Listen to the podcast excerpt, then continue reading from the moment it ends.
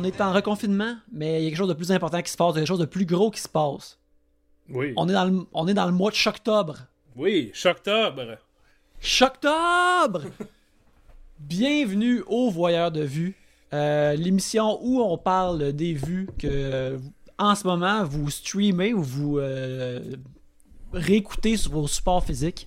Ben, Euh, si, on- s'ils habitent genre euh, à Trois-Rivières ou je sais pas trop, ils peuvent peut-être aller au cinéma par contre. Ouais, si vous n'êtes pas dans la zone rouge, car rouge égale danger, euh, peut-être vous pouvez aller encore au cinéma. On vous le souhaite. Faites attention. Mais en attendant, on est là pour jaser de vue. Et euh, on s'est dit qu'on allait faire une thématique particulière pour euh, le mois d'octobre euh, que nous avons renommé Choctobre. Et le mois de Choctobre, c'est bien simple. On va essayer de parler euh, le plus possible euh, avec certaines euh, exceptions près de films d'horreur, de films d'Halloween, d'épouvante, avec des, costumes, des monstres, des affaires le fun. Alors, avant de commencer de, à- parler justement de Choctobre, de, de ces films-là, Alex, toi, c'est quoi maintenant ta relation en général avec l'horreur au cinéma? Euh, je te dirais que c'en est une euh, assez middle of the road. J'ai pas. Tu sais, j'aime les films d'horreur. Euh, en partie, je pense que. Tu sais, ça me fait pas vraiment peur. J'ai pas vraiment film, peur des films d'horreur. Fait que tu sais, il y y a- tout de même un plafond sur à quel point. Tu sais, regarder de quoi d'un peu vidange avec quelques jump scares de fantômes va vraiment venir me chercher. Euh, Mais tu sais, comme enfant. La première fois que je me souviens d'avoir regardé un film d'horreur, vraiment, là, tu sais, à part, quelque chose euh, qui pourrait être entre deux genres, c'est- c'était Scream 2, que j'avais loué sur, euh, pas Illico, là, comment ça s'appelait, là, quand, quand tu louais des films, là, sur euh, Indigo? Indigo, exact. Euh, puis fait que c'est en 97, fait que j'avais 10 ans à peu près, 10 ou 11 ans, mais probablement plus 10, ça, mettons. Puis euh, ça m'avait quand même fait peur, mais tu sais, c'était surtout la mécanique qui me faisait peur du film. Tu sais, le, le fait que, genre, c'est fait, tu sais, l'idée un peu que c'est un manège, là, dans le fond. Mhm. Tu sais, j'aimais ça quand même, mais tu sais, j'ai jamais été. Tu sais, je pense qu'il y a beaucoup de monde, beaucoup de mes amis, en tout cas, qui, ont une passe euh, ado de regarder toutes les Jason, de regarder toutes les Freddy, tu sais, ou euh, juste tomber dans tout ce qu'il peut pas avoir de films gore, tout ça. Puis moi, j'ai tout le temps, tu sais, j'en, parle souvent au voyeur de vue, j'ai, toujours essayé de varier le plus possible ce que je regarde, puis ça, ça a toujours été le cas, tu sais.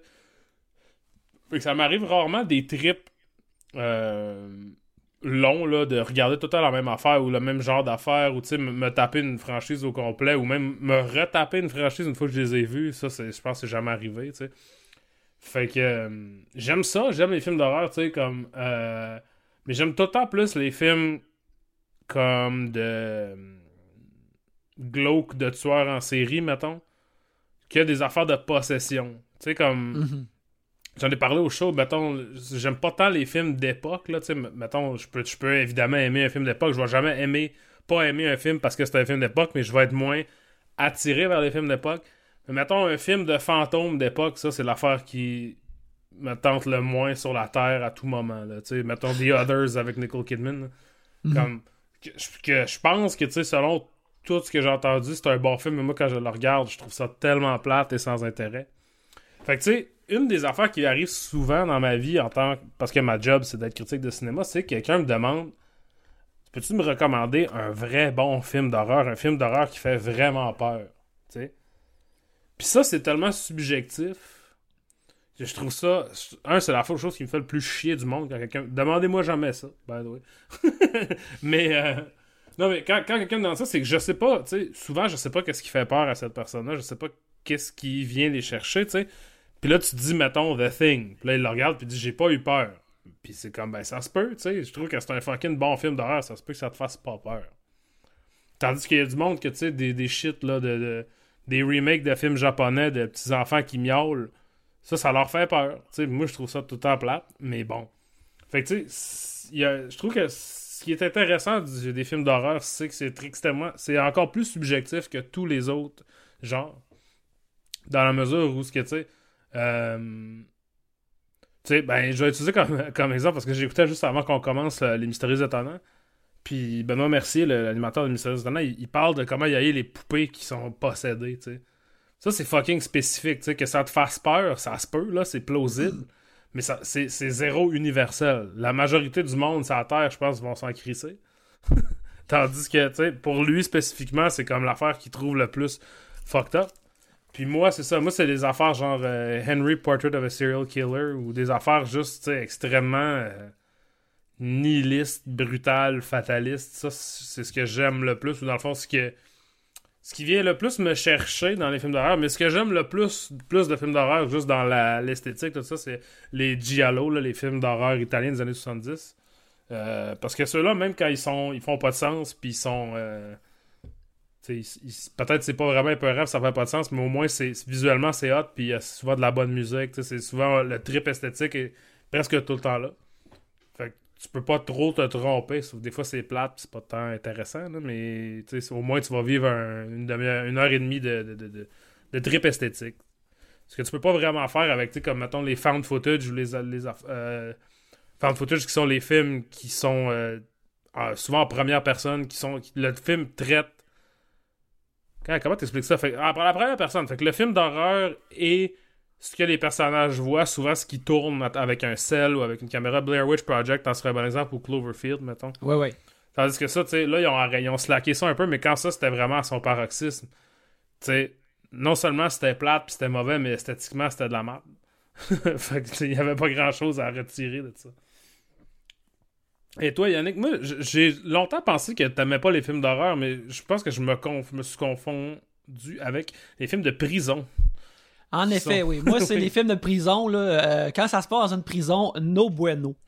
Mais, euh, c'est quoi? Moi, j'ai évité les films d'horreur pendant vraiment longtemps parce que, euh, j'aime pas ça, faire des sauts. Puis, euh, quand j'étais jeune, dans le fond, les films d'horreur que j'ai vus quand j'étais jeune, le peu que j'ai vu, je les aimés. Fait que je pense que je me suis juste créé une fausse idée de c'était quoi l'horreur puis les films d'horreur, même si c'est c'est extra large comme catégorie, il y en a y a vraiment plein plein d'affaires qu'un un film d'horreur peut être. Fait que mais là, euh, c'est- un regret que j'essaie de corriger justement, d'avoir plus de, de variété dans ma, dans ma diète, puis tu sais de, euh, puis euh, euh, sampler plus d'horreur. D'ailleurs, c'est une chose qui, qui, me hype pour Choctobre, c'est Mhm. d'essayer d'écouter quasiment juste des films d'horreur ce mois-ci, ou du moins en grande partie. Euh, ben, tu sais, je vais écouter d'autres films qui sont pas des films d'horreur parce que euh, je vis avec ma copine et ma copine, elle, n'est pas tant un film d'horreur que ça. Mais tu sais, le premier Scream était un de mes films préférés à Mhm. l'époque et j'ai hâte de le revoir. Euh, j'ai vu le- les deux premiers Evil Dead quand j'étais vraiment jeune, puis je les avais aimés. Là, je suis comme, ah, ok, ça peut, ça peut-tu être ça de l'horreur, comme quelque Ouais, chose ouais, de, ouais. de, de le fun? Mhm. Puis j'ai un souvenir aussi d'avoir écouté comme un vendredi soir le, le premier Child's Play à TQS. Mhm. Puis je me rappelle d'avoir trouvé ça cool parce que ultimement, malgré toute l'horreur, ça devient une genre d'aventure où un, un, un kid doit battre un monstre. Mhm. Puis euh, ça, j'avais trouvé ça cool. D'ailleurs, il, est- il est sur une euh, le, le Child's Play original, il est sur Amazon Prime, je crois, et, et je vais le réécouter. Et le remake aussi, d'ailleurs, je l'ai écouté sur Amazon Prime euh, cette semaine. Puis, euh, mais moi, je tiens à écouter le premier parce que j'ai hâte de, de voir s'il Mhm. vit comme dans mes souvenirs. Parce que, puis, tu sais, j'ai réalisé que. je- euh, puis, mettons, il y a une couple d'années, tout le monde a aimé Get Out, mais tu sais, moi, c'est. Aller voir un film d'horreur au cinéma, c'était comme plus un gros step pour moi. Puis, j'étais allé le voir à cause que j'aime Jordan Peele, puis j'aimais Ken Peele. Puis là, j'ai trouvé ça vraiment fucking bon. Puis, ça, ça a aussi pas mal cristallisé l'aspect que j'aime d'horreur qui vient aussi euh, de la télévision, c'est que ce que j'aime de l'horreur, c'est que dans le fond, mon genre d'horreur préféré, c'est quand il y a un personnage principal qui passe à travers comme une épreuve, Mhm. qui fait face à un ennemi. C'est juste que dans les films d'action, je le sais que le personnage va réussir Mhm. dans la plupart des films d'aventure. Mais dans le film d'horreur, la possibilité est sa table que le héros ou l'héroïne va périr. Tu sais, si, euh, si- dans un film d'action, si le héros meurt, tu peux comme te choquer, euh, parce que c'est pas ça que tu veux. Tandis que dans les films d'horreur, ça fait partie de l'entente que peut-être qu'il y a le personnage que t'aimes, peut-être le personnage principal va mourir, puis que le film Mhm. va, va se terminer avec un, un détective qui le trouve, puis ah, c'est dommage qu'elle soit morte, puis qu'on qu'on qu'on sache que le méchant est encore vivant, tu sais. Ouais, ouais, ouais. Fait que, puis cette condition-là fait que toutes ces histoires-là que j'aime de, de personnages qui, qui, qui, qui parviennent à leur fin face à un méchant sont quelque part plus satisfaisantes que n'importe quel film d'action. Il y a comme un. euh, Ils ont comme un registre émotionnel de satisfaction qui ont Mhm. plus que euh, ces films-là. Fait que c'est ça que je recherche beaucoup. Mais en même temps, j'ai réalisé tu sais, je repensais à ça justement dans les dernières semaines, c'est que j'ai tout de même une genre de familiarité avec un, un certain genre d'horreur, ce qui est l'horreur qui est à la télévision. Ouais. Ayant écouté, euh, ayant écouté pratiquement l'entièreté de The X-Files, Mhm. excepté la saison 11, tu sais, euh, quand on dit The X-Files, le monde pense aux conspirations puis aux ovnis, mais ça, dans le fond, c'était comme... À la, à- dans l'entièreté du show, c'était peut-être un sixième Ouais. du show. Le reste du temps, c'était des, des mutants, des monstres, des affaires épeurantes, des possessions, tu sais, comme tout, tout était dedans. Mhm. Fait que, mais, euh, mais c'était, c'était euh, encadré par l'élément policier. Fait que, euh, bref, tout ça pour dire que dans le fond, j'ai réalisé que j'aimais l'horreur. Dans le fond, c'est juste que j'ai consommé des versions comme plus safe, que Mulder et Scully vont tout le temps être corrects à la fin.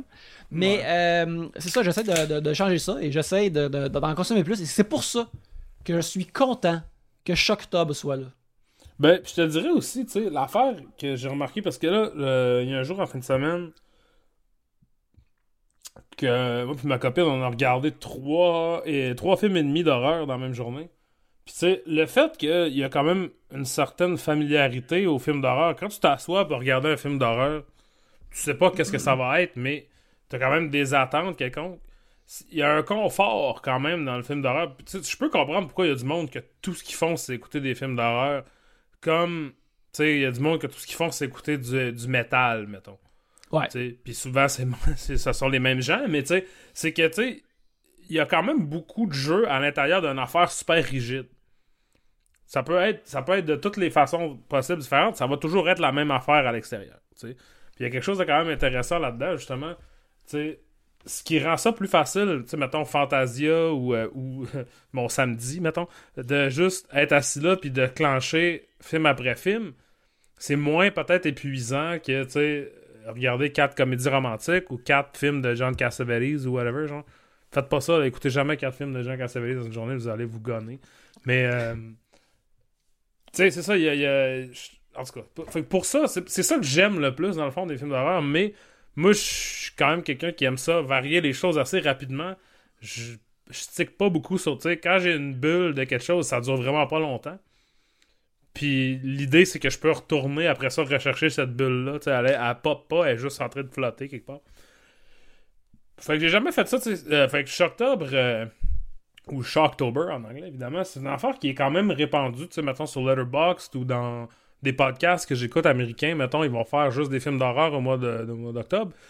Souvent, le, le, le règlement le plus. euh, qui revient le plus souvent, c'est 31 films pour 31 jours. Mhm. Euh, fait que moi, au début, j'étais comme, vais juste faire, je vais regarder que des films d'horreur, on est confiné, whatever. Y a plus, moi, j'ai plus vraiment besoin de regarder des films pour la job vu qu'il n'y a plus rien qui sort. Euh, je regardais seulement des films d'horreur, puis là, je me suis rappelé, ah fuck, c'est le FNC aussi. fait que là, c'est mon plan immédiatement chier. mais euh, mais j'essaie quand même, tu sais, pratiquement d'en écouter un par jour. Je vais essayer d'en avoir regardé 31 à la fin du mois. Euh, mais ça sera pas littéralement un à chaque jour. Euh, c'est ça. Mais j'ai. Oui, c'est. Puis je trouve que, tu sais, il y, en- a une chier. C'est de la bonne moulée à service de streaming aussi, de l'horreur. En- Fait tu sais, il y a plein d'affaires. Il y en a plein sur toutes les. Tu sais, comme je me promène à travers tous les services de streaming, puis je pense qu'il y a Grizzly, là, un film de Grizzly des années 70. Il est sur toutes les plateformes. je, sais pas c'est qui qui a, envoyé la licence de ça, mais ils ont fait un esti de, de bon move, là, parce qu'ils ils reçoivent de l'argent de 6 ou 7 places différentes. Que- Écoute, tant mieux pour, pour Grizzly. Mais avant de s'aventurer dans Full Launch Octobre, Oui. Alex, tu vas y aller avec euh, un segment en toute franchise. Oui. Tu- Dans un certain sens, parce que c'est pas vraiment une franchise, mais on n'a pas fait de, de nom pour. euh, ce que j'ai fait, c'est-à-dire regarder un film, l'original, et regarder son remake. Et j'ai regardé, en fait, euh, j'ai visionné les deux versions de The Boys in the Band à l'occasion de la sortie sur Netflix de la version réalisée par Joe Mantello de The Boys in the Band. The Boys in the Band est, euh, originalement c'est une pièce de théâtre, ça a été écrit en 1968 et euh, le film original qui est par euh, William Friedkin est sorti en 1970. Donc c'est une pièce Mais William Ah, Friedkin, il a fait de, il a fait l'exorciste, alors Oui, exact. n'est-ce pas un peu Shocktob comme, comme, comme choix? Shocktober adjacent, mettons, on va dire. Pas entièrement. Ben, tu sais, je sais pas. À cause du sujet du film, je sais pas si Shocktober est nécessairement une bonne idée. D'accord. Euh, Boys in the Band, c'est euh, à propos de neuf, ou en fait, sept amis euh, homosexuels qui habitent à New York dans les années, en 1968 qui euh, font un party. Donc, le personnage principal qui s'appelle. Je- Michael? Oui, Michael, c'est ça. Euh, qui euh, fait un party pour son. Là, je suis mêlé parce que j'ai plusieurs versions de, de cast et tout d'ouvert devant moi, donc j'ai fait un. Je me suis mal organisé. Qui fait une fête pour son ami Harold. C'est la fête de son ami Harold. Et donc, il invite tous, tous leurs amis euh, homosexuels à ce party-là. Et là, il y a. très tôt dans la soirée, il y a un problème. Il y a un ancien ami d'é- d'école de, de Michael qui, qui l'appelle, qui dit Je suis en ville, j'aimerais ça venir prendre euh, un drink avec toi. Puis il dit Ben, je suis comme en train de faire un party. Il dit Ah, c'est pas grave, je vais venir quand même. Et Michael est très stressé parce que cet ami d'université ne sait pas qu'il est gay. Il n'était pas out à l'époque euh, de qu'il était à l'université. Donc, euh, a peur que ça fasse de la marde. Et marde, cela fait. Mais, euh, fait qu'essentiellement, la première moitié du film, c'est tout le monde qui arrive au party. Là, il y a, à la deuxième, ou la deuxième moitié de la, pièce, il y a une tempête. Tout le monde doit rentrer à l'intérieur parce que le party est souvent sur, comme sur la terrasse. Et, euh, Michael, qui est, qui, a- qui est un alcoolique, qui recommence à boire pendant la, la pièce, décide de jouer à un jeu très fucké où est-ce que tout le monde doit appeler la seule personne qu'ils ont jamais aimée au téléphone et leur dire qu'ils les ont aimés. Et, tu sais, on, on est d'accord que quand tu es gay en 1968, la première ou la seule personne que tu n'as jamais aimée est peut-être pas euh, d'accord avec toi. C'est peut-être Mhm. pas une histoire nécessairement euh, joviale. Et ça devient, euh, pour ainsi dire, la deuxième moitié du film a euh, inspiré, je crois, indirectement beaucoup des œuvres de Xavier Dolan. Car c'est beaucoup de monde qui crie, qui se crie par la tête euh, et qui, sont, qui ont beaucoup d'émotions. Euh, donc la version originale qui est réalisée par William Friedkin et, tu est avec tout le cast original de la pièce, que, tous les gens qui ont joué les, les- les- les rôles dans la pièce originale. Donc, il n'y a pas vraiment personne de connu dedans. Euh, puis, William Friedkin, qui avait fait déjà une coupe de films, il avait fait un film de Sonny and Cher, puis il avait fait euh, un film de gangster, genre avec Jason Robards a été engagé parce que le, le gars qui avait enregistré, qui avait euh, réalisé la pièce ou qui avait whatever, le, le metteur en scène de la pièce à l'époque n'avait jamais réalisé de film, donc ils ont dit on ne prendra pas trop de chance déjà que c'est un projet plutôt controversé, tu sais, on veut que ça, ça aille bien, c'est beaucoup d'acteurs qui avaient jamais fait de film, puis tout ça. Euh, et je trouve que, tu sais, Friedkin, qui est pas un choix nécessairement évident pour, euh, pour sais, une pièce euh, assez talky, assez euh, limitée au niveau de, le- le- du dynamisme, là, mettons. Euh, c'est pas un choix évident, mais je trouve que c'est un excellent choix parce que ça fait, tu Friedkin, sa, mise en scène est extrêmement dynamique. C'est un film où tout le monde est dans un party, fait que on s'entend que il n'y a pas de scène d'action. Mais les personnages bougent beaucoup, tu sais, il y a beaucoup de close-up, il y a beaucoup de... Puis, tu le- ça, je le vois, j'en en parlais quand je vais arriver à la version de 2020, là, mais euh, c'est pas statique du tout, tu sais, puis ça, ça, ça risquerait d'être statique parce que c'est une pièce dans une pièce, tu sais, tout le monde est sur le stage, t'as les limites du stage, tu peux pas... Il faut, que- il faut que tu sois euh, à la vue de tout le monde. Donc, la mise en scène se doit d'être comme quand même assez de base, I guess. Euh, mais Friedkin, tu sais, je parle souvent de j'aime les films suants. The Boys in the Band, c'est fucking suant. c'est un film très tendu.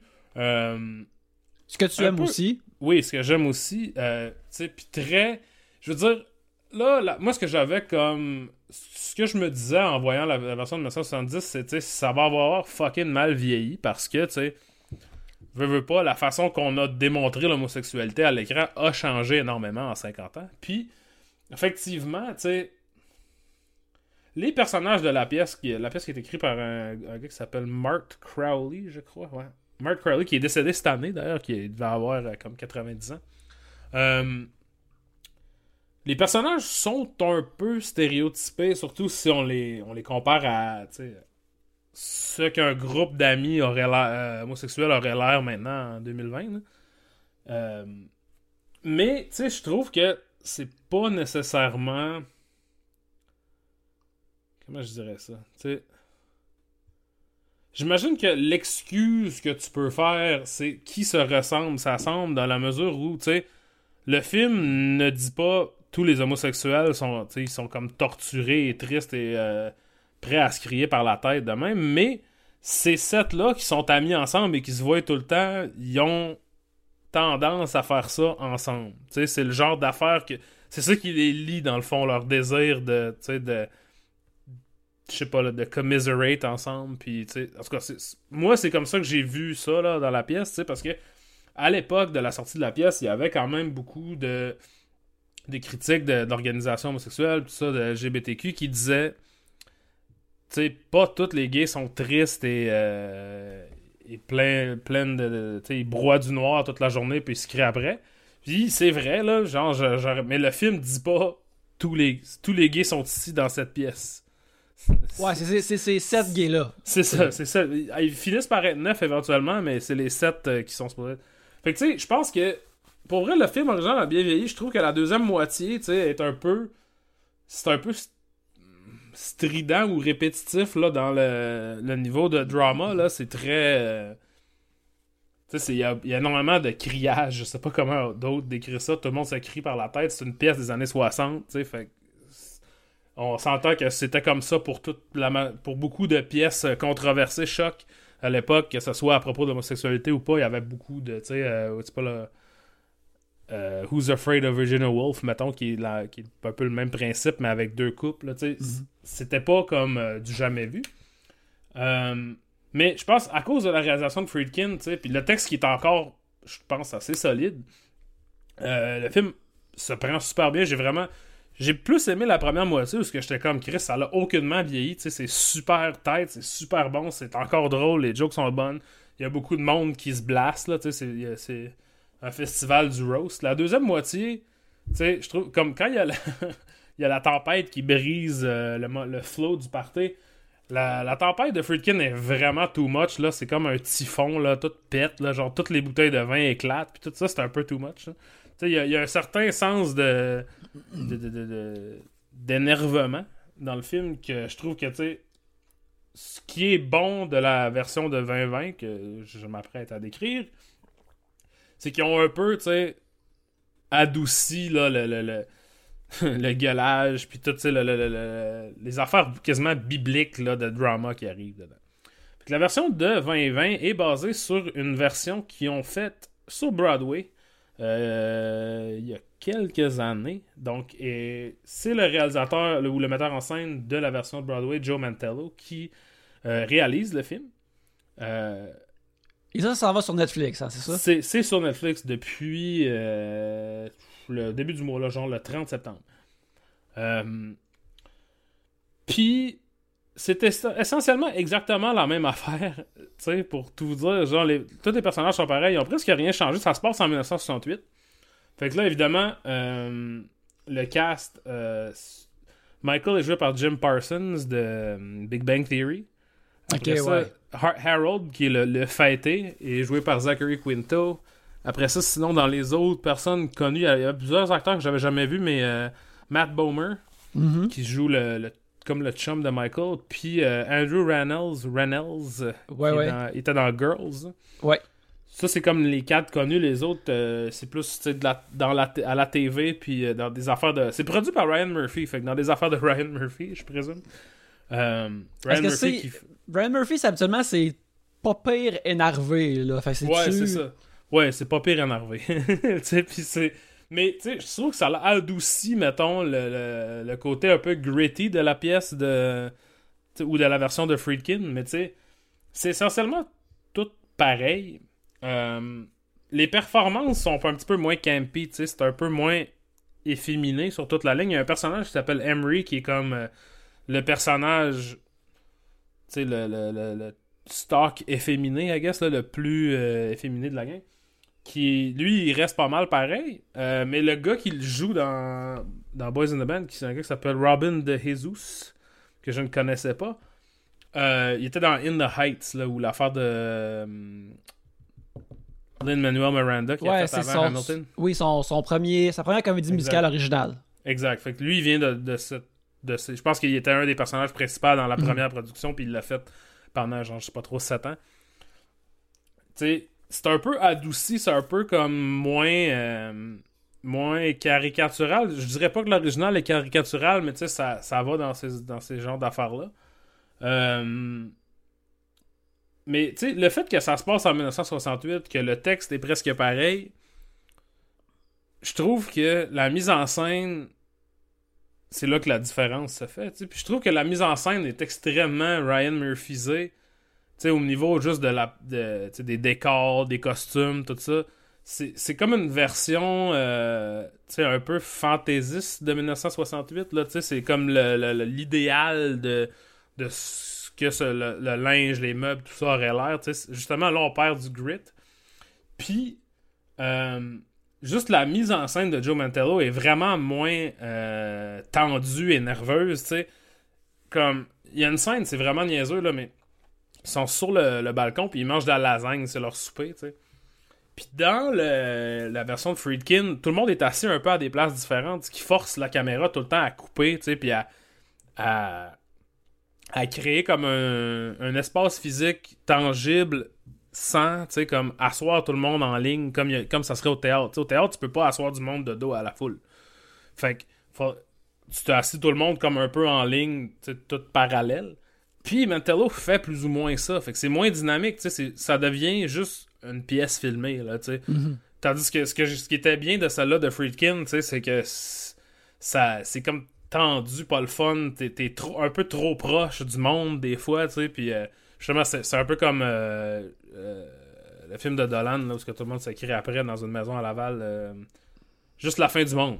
Sais, qui est ça, qui est juste comme des close-up de monde qui se crie par la tête, que je trouve qui est, un film que j'aime pas particulièrement, mais qui a un style défini, puis qui il fait ce qu'il fait pour une, une bonne raison.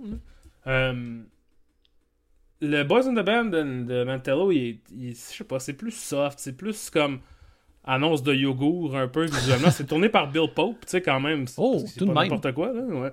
Mais, euh, je sais pas, je trouve que c'est, puis il y a, y a des scènes où ce que, dans la, la production euh, de Friedkin, c'est super, saccadé. Tout le monde est bitch un après l'autre, puis ça, ça, ça bouge vite, tandis que là, c'est un peu plus comme... Tu sais, on aurait dit que les personnages veulent pas vraiment s'insulter, tu sais. Fait que le slow burn de l'affaire est mieux, dans le sens que, tu sais, quand on arrive à la deuxième partie, qui est, qui est comme pas mal plus euh, énervé, pas mal plus... Tu sais, on y arrive plus lentement, avec plus de... Moins de torque, I guess, mais tu sais, on est moins surpris de, de la tournure que ça prend, j'imagine. Mais je sais pas, tu sais, c'est bon aussi, les deux sont bons, je trouve, les acteurs sont, bo- sont bons dans euh, celle-là de 2020, là, tu sais. C'est pas nécessairement, tu sais, comme Jim Parsons, moi, j'ai jamais vu dans rien à part dans euh, Big Bang Theory, qui est un show que j'excrète. J'excrète aussi, mais il faut que je le mange avant, fait que... euh. Ce que tu évites mais- de faire. c'est ça, faut, c'est ça. Euh, mais tu sais, je trouve que tout le monde est, est bien casté, puis c'est tous, les, les acteurs dans la version de 2020 sont ouvertement homosexuels, là, qui n'était pas, le cas avec la version de 1970. Euh, même si je pense que 4 des acteurs dans la version de 1970 sont morts du sida, ce qui est quand même euh, fucking déprimant. Mais, euh, tu sais, je pense que c'est une bonne production, mais je pense que tant qu'à ça, j'aurais préféré quasiment la voir au théâtre. Puis avec les limites du théâtre qui, sont définies, tandis, plutôt que Mantello qui semble vouloir ouvertement faire une pièce de, tourner une pièce de théâtre. Mhm. Tandis que Friedkin, j'avais l'impression plus qu'il était comme, il voulait genre défaire cette structure-là, puis le, le- le carcan qui, qui vient avec adapter une pièce que c'est plein de monde dans, dans la même pièce, littéralement, de, de la maison. Mais c'est ça, c'est quand même bon. je dis- là, évidemment, le Boys in the Band de 1970, plus dur à trouver en ce moment que celle de qui est sur Netflix. euh, Fait que, tu sais, c'est sûr que je trouve que c'est une bonne pièce pour vrai, tu sais, puis je pense que ça l'a super bien vieilli, considérant que ça aurait pu être un hostie de désastre. là. Tu sais, Mhm. Ça aurait pu être une affaire que tu peux pas. Tu sais, qui est imbuvable. peut- Puis je pense que Mark Crowley est homosexuel aussi, mais tu sais, ça veut pas dire que le- le- les temps changent en 50 ans, anyway. Là, je veux dire, Eric Duhem est homosexuel aussi, puis c'est- c'est- ça veut pas dire que tout ce qu'il dit fait du sens. ça. Mais, euh. Qu'est-ce que tu penses, c'est quoi, mettons, les films préférés d'Éric Duhem? Eh boy, je sais pas, c'est. c'est une maudite bonne question. Sérieux, ça là, j'aimerais comme je- veux jamais entendre les bruits que que lui puis euh, Fillon ils font là, mais j'aimerais ça entendre leur podcast de cinéma par exemple. Ils entendent parler d'un film, de des films qu'ils aiment là, puis l'expliquer pourquoi qu'ils les aiment là. C'est vrai, hein, mais tu sais, comme, mettons, Martineau, je sais que Martineau, il est quand même pas un cancre, là, il a été critique de cinéma longtemps, tu sais, il est- Mhm. il, est pas comme complètement jambon, là, tu sais, c'est sûr que là, il se garde pas au courant, fait que des fois, il dit des hosties de niaiseries, mais tu sais, Martineau, je pense que j'ai j'ai comme rien à dire contre son, Ouais ouais, ben son goût un peu, un peu milk toast, là, comme on dirait, tu sais, c'est un peu, euh, tu sais, je suis sûr que euh, Green Book, il trouve ça bon, là, mais, sais, je veux dire, il, il est correct, là, tu sais, il sait de quoi il parle, mais j'avoue qu'Éric Duhem, j'ai jamais entendu parler de, de cinéma euh, du tout. je serais moi je serais vraiment curieux là. genre lui lui ce qu'il aime euh, j'aime ça les, les, les- les- j'aime le countdown au début du film. Quand il y a- quand il y a la pellicule, les chiffres. C'est juste la- la- la- l'affaire que lui il aime. Excuse-moi, je t'ai interrompu là euh, avec. Oh euh, non, ça va. Ben là, j'ai- googlé Eric Duhem cinéma, puis je trouve absolument rien. Ok, ben, regarde. Écoute, un, un mystère pour une autre fois. By the way, Ben ça veut pas dire qu'il y a ouais. une invitation au voyeur de vue euh, Non, absolument pas. euh, qui aille s'asseoir sur, son, sur un, un four qui marche. Espèce de. Bon, fait que, euh, ultimement, ton. ton, ton, fait que, ultimement, Boys in the Band, euh, bien. L'original est meilleur, comme on aurait pu se douter. Le remake, ou le remake, ou la- le remontage, parce que, tu sais, la pièce, c'est presque... Il y a quelqu'un d'autre qui a un crédit de screenplay, tu sais, avec Mark Crowley sur le nouveau, mais, tu sais, j'ai- j'ai perçu pratiquement aucune... Tu sais, je veux dire, il y a des différences, mais il n'y a pas vraiment de différence. Je veux dire, c'est presque la même chose, là, tu sais, on pourrait...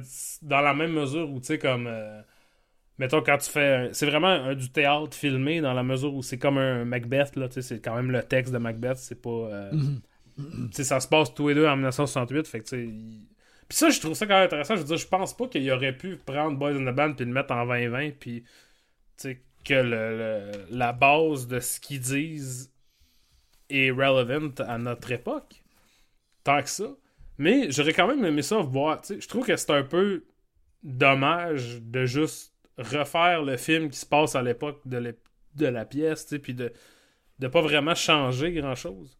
C'est pour ça que je pense que c'est un peu futile comme film, c'est une captation de théâtre euh, haut de gamme, mettons. Mhm. Puis avec tout de même des, des acteurs connus euh, Mhm. qui sont nice, là, fait que il y a au moins ce plaisir-là à avoir. Mhm. Ben écoute, avec tout ça, là, là c'est le temps qu'on on- qu'on- qu'on ouvre la porte et qu'on entre dans Choctobre. Et euh, je vais aller avec euh, euh, mon film que j'ai vu. Puis là, les, les auditeurs sont peut-être habitués que à quasiment à chaque semaine, je vous arrive avec un film d'action chinois. Et euh, fait que là, je me suis dit, pourquoi déroger à cette règle? Ben, je me suis mis à chercher est-ce qu'il y a des, des- des- des films d'action, un film d'action euh, chinois, mais tu sais, un peu spooky, avec un contenu un peu choctobre? Et je suis arrivé euh, au début euh, d'une franchise que j'avais déjà samplé dans le passé, euh, qui s'appelle euh, The Twins Effect, qui est un, un film qui est sorti en 2003, euh, qui vous pouvez le louer sur YouTube sous le nom de The Vampire Effect. Mais j'avais vu le premier qui était Twins Effect 2, qui est disponible sur euh, Netflix et qui n'a aucun lien avec le premier. Mais euh, Twins Effect, en le fond, c'est c'est un véhicule pour euh, un, groupe, un duo de, de musique canto-pop qui s'appelle The Twins. Euh, qui c'est deux euh, chanteuses euh, justement de canto-pop qui sont vraiment charmantes qui, qui sont vraiment gagnantes de leur bord immédiatement qui s'appellent Jillian Chung et Charlene Choi. Leur groupe justement s'appelle The Twins fait que pas de cassage de biscuits. Regarde, le film des Spice Girls s'appelle Spice World. Euh, C'est comme ça que ça marche, tu sais. Et euh, le, le- le premier film, le film que j'ai écouté cette semaine, euh, c'est bien simple. C'est ça met, à- c'est essentiellement un genre de combo mishmash de, c'est sorti en 2003 de drame fantastique horreur pour ados fin 90 début 2000 et euh, ça met en vedette justement les, les, les, les- les deux dames Euh, une qui euh, tombe en amour avec un jeune ténébreux qui s'a- qui s'adonne à être un, un- un prince d'une famille royale de vampires qui s'est sauvé en Chine qui boit le sang, mais qui ne l'absorbe pas directement euh, des humains, alors qu'il n'aime pas tuer, qui préfère ne pas tuer. Et une autre qui est la partenaire, euh, et cette fille-là, son frère est un chasseur de vampires, et sa nouvelle partner est l'autre membre de Twins, euh, qui euh, essaye de ne pas tomber en amour avec cet autre jeune ténébreux au long Hmm. duster western qui chasse des vampires. Ça sonne 2003 en esti, ton affaire. hein. C'est 2003 en tabarnak et je vais te dire que c'est ça que j'aime de, de cette affaire-là parce que c'est vraiment. Tu peux. Quand on regarde le film, tu peux voir les impresarios de comme. Regarde, il y a ça qui pogne. Il y a ça qui pogne. La fantaisie, romance surnaturelle. Les jeunes, ils aiment Buffy. Euh, Puis. Fait que là, on va mettre les twins là-dedans. Il va avoir ça. Puis euh, il va avoir des batailles. Puis il va avoir de la romance. Puis des chassés croisés. Puis ça va être ça. Puis c'est exactement ça. Fait que c'est pas tant bon, mais c'est charmant dans l'exercice que c'est. Puis il y a aussi une affaire qui est vraiment le fun, c'est que les, les, les batailles, le, le film est co-réalisé par Donnie Yen, qui fait les batailles, qui, qui fait la chorégraphie des batailles. Et euh, fait que les, les, les batailles sont tout de même vraiment euh, cool, tu sais, ils durent parfois comme 2, 3, 4, 5 minutes.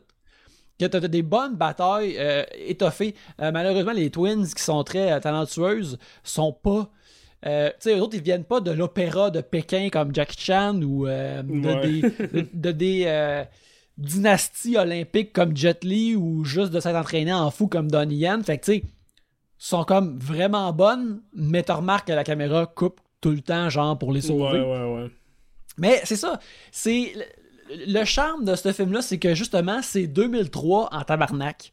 Euh, tu sais que les, les- tout le monde est habillé de façon vraiment fashion. Le, le- le jeune ténébreux vampire, il y a un, il y a un jacket comme recouvert de, de boutons cousus partout, tu sais, qui est euh, très euh, chemical romance cheap.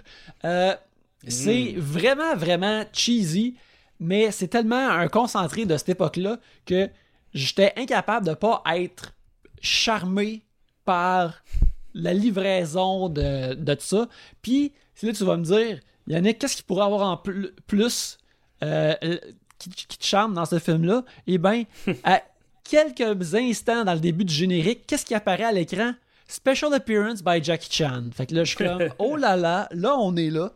Puis, c'est vraiment intéressant parce que la semaine passée, quand on a parlé de Chan, on a pas- j'ai j'ai parlé de Hobbs and Shaw de comment c'est de la boîte, OK? Puis, dans Hobbs and Shaw, quand on s'en rappelle, tu sais, il y a des séquences tout de même longues où ce qu'ils font juste domper Ryan Reynolds dans le film ou Kevin Hart Mhm. dans le film. Que, sérieux, tu pourrais t'en fucking passer de ces scènes-là. Ils n'ont pas rapport. Bon, ben, dans le Twins Effect, il y a la même chose avec Jackie Chan. Cependant, j'étais 100% charmé. Puis les scènes ont vraiment. Il y en a une qui a vraiment tellement pas rapport avec le film. C'est euh, une, une des twins, euh, ça se promène avec son, son ténébreux vampire, puis il arrive dans un mariage, puis c'est le mariage à Jackie Chan. Et là, c'est un 5 minutes de Jackie Chan et le groom.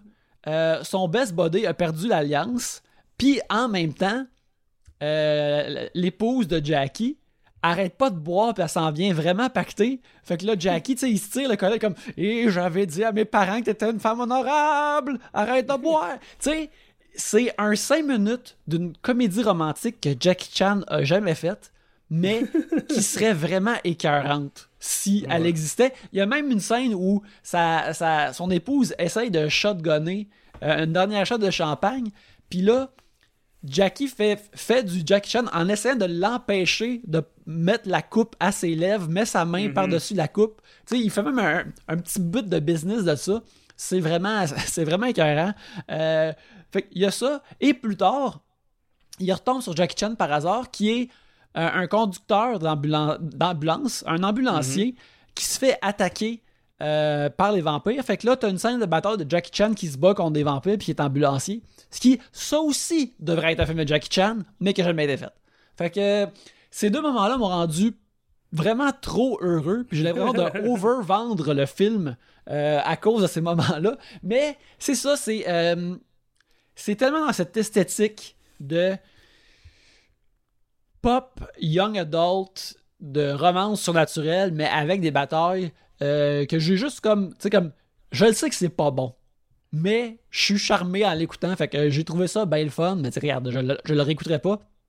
La suite de Twins Effect 2, là, on a un segment en toute franchise, et sur Netflix, euh, ça met en vedette encore les, les Twins, mais ça se passe genre dans l'ancien temps, euh, dans un, un- un- un monde semi-médiéval de Kung Fu où tous les hommes sont les esclaves des, les esclaves des femmes. Et euh, pour la première moitié, c'est vraiment cool. Mais après, comme il y a comme une prophétie qui fait Ah, les hommes et les femmes vont redevenir égaux. Puis j'ai comme Ah, je trouve ça cool que ce soit un monde de fantasy, que ce soit juste des femmes qui lead. Euh, Là, c'est ça. Ouais. Fait que euh, vous pouvez voir Twins Effect 2 sur Netflix, sur Netflix si vous voulez. Là, c'est une, belle distraction. Puis euh, les batailles sont réalisées par Corey Yuen. Fait que ça aussi c'est cool. Mais euh, bref, sinon sur YouTube, Twins Effect. Euh, une distraction, euh, le fun pour l'adolescent ou l'adolescente qui est en vous, euh, ou que, qui a une fringale de, de, de 2003, qui a le goût de voir une version ado de Blade 2 c'est, là pour vous. Là. je regardais le, le Wikipédia, là, le gars qui joue le Vampire Hunter, Mhm. qui s'appelle maintenant Ekin Cheng en ce moment, s'est fait appeler pendant un moment Noodle Cheng parce que euh, ses cheveux avaient l'air de des nouilles. Chris! Ah, regarde, m'a dire, les cheveux qu'il y avait là-dedans, par exemple, là, c'est une belle coiffure d'Albator euh, foncé, là, il était un véritable dreamboat. Mais je pense des nouilles littéralement comme il était comme euh, il y avait le- le- le- les curves de des nouilles. Ah, ok. plus ok. que tu sais plus que Justin Timberlake dans NSYNC qui avait l'air d'un paquet de ramen. là. Ok. Tu sais lui il avait juste comme une belle euh, curve euh, nouillesque. Ça a l'air. En tout cas, c'est hot là. Que tu vois, il y a une pop star américaine qui s'appelle Nouille. Voyons non. Ouais, eh, ça, c'est, ça, c'est, une véritable situation Boy Named Sue. Il, va, ressortir plus stuff, là, ou avec un certain respect de passer au travers. Et ça, c'est important. Fait que, euh, bref, c'est ça. Le Twins Effect. Mais là, on va passer à un autre film qu'on a tous les deux écouté. Oui. euh, pour, pour Choctobre, parce que ça, c'est un film que euh, toi, t'é- t'écoutais anyways, puis moi, il avait été longtemps Mhm. sur ma liste sur, euh, sur euh, Netflix, et là, il n'était plus, mais heureusement, il s'est retrouvé sur Amazon Prime. On a Mhm. tous les deux écouté film d'action, horreur, ben, non, plus horreur, action, un, un, un, hybride de genre de 2016 Mhm. par Yeon Sang-ho, euh, Train to Busan, qui est sorti en 2016 Ouais. et euh, qui met en vedette euh, qui met en vedette un acteur qui est une des étoiles des voyeurs de vue. Oui. Madong Seok, a.k.a. Don Lee, mais il n'est pas le lead. Le lead, c'est Gong Yu, je crois. Et euh, ce qui se passe dans Train to Busan, c'est un- une collection de gens euh, qui sont euh, qui, qui- qui- qui- prennent un train pour se rendre à Busan, en, en Corée. Et euh, on suit plus particulièrement au début, un père de famille qui a une mauvaise relation avec sa fille. Et alors qu'il quitte euh, la gare, il y a un- un- une explosion de, de- de- de- de- une infection euh, Mhm. de, ce qui semble être des- des zombies. Et là, ce qu'on suit, c'est comment faire face à l'invasion de zombies euh, sur un train et où est-ce qu'on va arrêter, comment on va s'en sortir et comment euh, un gros cast euh, de personnages deal avec cette invasion-là de wagon en wagon et comment ils se protègent, Mm. comment ils survivent. Fait que, qu'est-ce que t'as pensé de Train to Busan? J'ai bien aimé ça.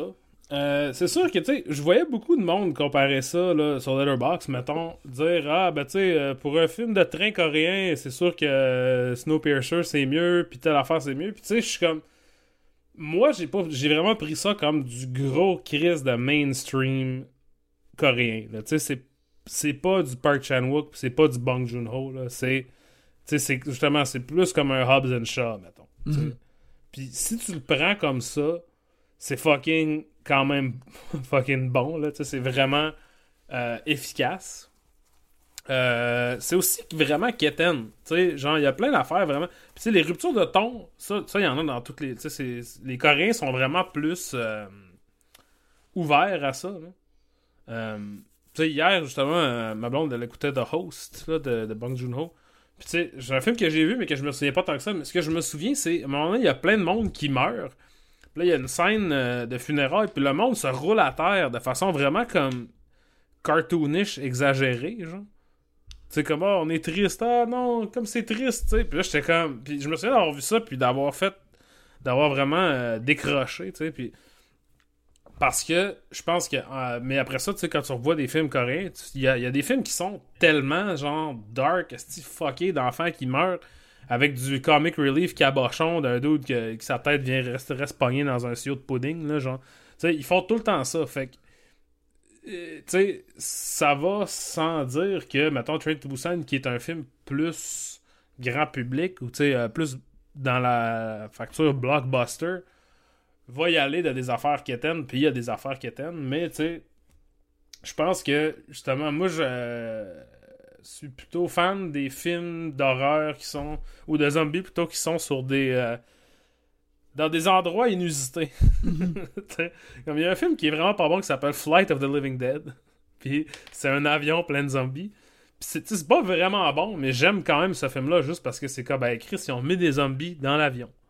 Puis là, c'est ça. C'est c'est deal with it. Comment on fait pour sortir les zombies de l'avion ou se sortir de l'avion. Train to Busan, j'ai ce sentiment-là aussi. C'est un peu quasiment un, un concept tellement béton que tu peux faire presque n'importe quoi puis ça va être quand même correct. Là. Tu sais, ceci dit, c'est ça. Il y a des affaires qui sont quétaines. Il y a beaucoup de, de, de, de- d'affaires de daddy issues que même Steven Spielberg trouverait ça niaiseux. Là. Mhm. C'est des affaires de, de père, là, puis genre, t'es un bon père, puis vas-tu être un bon père, et ainsi de suite. Euh, Mais tu sais, c'est efficace, justement, puis tu sais, Snowpiercer, qui est un film de Bong Joon-ho, qui se passe aussi dans un train, qui est avec une facture quand même différente, là, des thèmes et tout différents, mais tu sais, je trouve que le c'est niaiseux, c'est un, métaphore aussi niaiseux que certains des métaphores dans Train to Busan, mais le train n'arrête pas et le film n'arrête pas non plus. Tu peux comme garder ça, juste le, le pace est tellement rapide que c'est dur de. Il y a des affaires niaiseuses qui arrivent, puis tu y penses pas trop parce que ça passe à quelque chose d'autre. Il y a beaucoup de personnes. Il y a comme 10 personnages principaux dans, dans Train to Busan. Fait que, Mais c'est ça l'affaire, c'est que, tu sais, dans, dans, dans Snow, Snowpiercer, que moi aussi j'ai bien aimé, mais c'est ça, tu dis que le train n'arrête pas, c'est focusé et euh, c'est tu sais, c'est euh, satirique, c'est caricaturé, c'est. euh, il y a quelque chose de tout de même qui est, qui est très vase clos de, de, de Snowpiercer. Tandis que Busan, qui est euh, une affaire qui est. qui- oui, c'est quétaine comme ça, mais moi, ce que j'ai trouvé, c'est que. euh, puis en, en fait, j'ai trouvé ça intéressant. Puis j'ai aimé ça, même si j'ai trouvé ça quétaine, c'est que ça l'emprunte aussi beaucoup des, euh, des, des, des- des réflexes de films de désastre Mhm. en plus d'être un film de zombies. Puis dans les films de désastre, t'as justement ça. Tu sais, t'as- comment est-ce que une, une vieille grand-mère réagit face au désastre? Quand est-ce qu'il y a une couple d'ados qui sont en amour qui vont être pas dans le désastre? tu sais? T'as t'as vraiment comme un sampling de population, euh, d'archétypes. Et puis, euh, ce qui est intéressant aussi, justement, c'est que les, les- les films de zombies, habituellement, ils- on est habitué qu'ils sont comme plus petits. tu sais. Euh, Dawn of the Dead, c'est gros au début parce que tout le monde se sauve, puis c'est gros à la fin parce que là, ça, le, le- le- le- Mhm. le centre d'achat explose. Mais sinon, ça reste comme la vie de ces gens-là qui sont pas dans le centre d'achat. Tandis que Train to Busan, c'est comme plus large, puis c'est ça, plus qu'Étienne, parce que c'est un peu comme un film de Roland Emmerich quelque part, un peu comme Independence Day. Ouais, ouais, C'est ou ju- même straight up, là, genre euh, Towering Inferno, ou une vieille affaire où ce que, tu sais, t'as aucun momentum parce que t'as 10 stars, fait faut tout, tout que tu coupes à tel. Qu'est-ce que Paul Newman fait maintenant? Qu'est-ce que Steve McQueen fait maintenant? Qu'est-ce que, sais, il y a un peu ça dedans aussi, t'as raison. Exactement, fait que c'est- ça qui fait. Puis moi, ce que aussi ce que j'ai pensé en écoutant ça, j'étais comme ah, s'il y avait un genre de télésérie de zombies à Radio Canada, ça ressemblerait à ça.